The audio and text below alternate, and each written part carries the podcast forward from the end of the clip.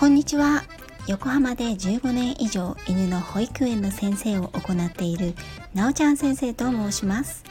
こちらの番組ではたくさんのワンちゃんや飼い主さんと関わってきた私が日本の犬と飼い主さんの QOL を上げるをテーマに犬のあれこれについて私個人の見解からお話ししています。時には子育てネタや留学時代や旅行の思い出などのお話もお届けいたします。さて今回は少し雑談になりますね。と言ってもワンちゃんのお話についてです。皆さんはワンちゃんを飼っていらっしゃいますか？今飼っていらっしゃらなくても昔実家で飼っていたとかおじいちゃんおばあちゃんで飼っていたとか近所に犬がいたとかその中で印象的なお名前はありましたか？もし今ワンちゃんを飼っていらっしゃる方がいましたらおりましたらどんなお名前なのかどうしてそのお名前を付けられたのかぜひ教えてくださいね。私はですね愛犬先代の愛犬はルーという名前でした。なぜルーという名前を付けたかと言いますとその頃ですねあの私が読んでいたこれあの同じ年代の方はわかると思うんですけれども えっと、ティーンズハートというですね少女向けのティーン向けのですねなんかこうライトノベルみたいなのがあってその中で折原水戸さんっていう作家さんがいらっしゃったんですね。私はですね熱烈な折原水戸ファンでですねいろんなあの彼女の作品を当時10歳小学校23年生だったんですけれども読んでいましたその中の一つの物語小説の主人公がルーちゃんという名前だったんですね。でルーという名前を付けたんですけれどもその後ですねいろんな人に「ああルー大芝のルーね」とか「カレーライスのカレールーのルーね」って言われてすごくそうじゃないよって 思ったのをよく覚えています。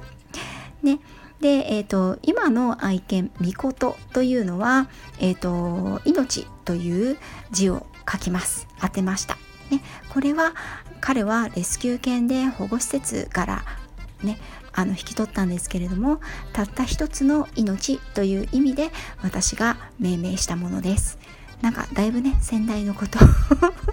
あの由来が大きく異なりますけれども皆さんもそれなりの思い入れがあってワンちゃんのお名前を付けられていると思うんですの思いますので是非その思いなどがあったら教えてくださいね。ちなみにですね、えーと、ペット保険で有名なアニコムさんの調査で2020年の、えーと人気ペットのワンちゃんですねこれ。ワンちゃんのお名前の人気ランキングっていうのがあったのでちょっとご紹介したいと思います。皆さん1位は何だと思いますか？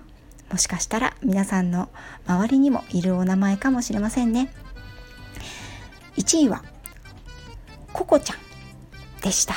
これあのワンちゃんでも男の子と女の子と名前がね多少違うんですけれどもこのココちゃんは総合で1位でしたのでかなり強いですね。そしてなんとですねあの何年も連続してこの1位をキープしているそうです、ね、で2位が麦ちゃん。麦ちゃんですね。3位がそらちゃん。4位がマロンちゃん。5位がももちゃんと続いています。ねこれ見るとですね割とこうなんかこう植物系が多いですよね。あの1から5このお名前の中ねあの私も今までに一度はお会いしたことがあるお名前かなと思います。皆さんはどんなワンちゃんお名前が印象的でしたか？私はですね自分の愛犬以外のお名前で言いますと、えっと、実はですね動物の物語の主人公ですね。あのよく名前を覚えていてかっこいいなって思っていたお名前が2つあります。とね、読んだことのある方ならピタッピッとねビビッとくるんじゃないかなと思うんですけれども一つはロボ、ね、ご存知ですか？言わずと知れた名作シートン動物記の狼王ロボのロボですね。もうね語り出したらキリがないぐらいかっこいいんですよこのロボが。本当に。ねまあ狼なんですけれどもあの100歩譲ってこのランキングに入れてください。そしてもう一つはファング。ホワイトファングですね。これもねご存知の方はご存知だと思います。こちらも動物の、あの文学動物文学の中では金字塔とされている白い牙ですね。ジャック・ロンドンの、あの有名な著作の中の白い牙で出てくる、えっと、灰色狼。こっちも狼でしたね。のあのお名前です。ホワイトファングこれもねかっこいいんですよ。もうしびれますよね。もう小学生中学生とね私はもうあの読書ばっかりしてましたので あんまりね人間の友達あんまり必要じゃない人だったんですけれど ねあのこのファングとかねロボとかすごく憧れて過ごしていました。ね、読んだことのある方は是非うなずいてください。そしてですね私のこの十数年15年近くのあのワンちゃんと関わってきた中でですねまあ、あのプロフィールにも掲載させていただいてますように、まあ、500頭、まあ、本当はもうちょっと多いと思うんですけれども、うん、その中でももういくつか印象的なお名前がありましたので紹介させていただきたいと思います。こちらはあのすごくこう今まであまり聞いたことがなくてすごくこう印象的で斬新だったなっていうお名前をいくつかね紹介したいと思います。まずはですねくまこちゃんというお名前の黒いポメラニアンがいてですねあの口の周りが黒くて茶色だったんですね他はね。可愛いんですよ。パピーちゃんの頃にねあの来てくださったんですけどすごく可愛くて本当にこうクマちゃんみクマみたいなねクマの子供みたいなあのお顔をされていたのでクマ子と名付けましたって言われて。ねあのワンちゃんに他の動物の名前つけるってなかなか素敵だなと思って見た目もねくまちゃんそっくりでとっても可愛かったのを覚えています。でもう一つはもう1名は1名かな？2名はですねえっと2頭か2頭飼っていらしたんですけれどもお兄ちゃんがドンちゃん。ドンちゃんだけ聞くとねうーんっていう感じなんですよ。そして弟くんがですねペリちゃん。2人合わせるとねドンペリなんですよね。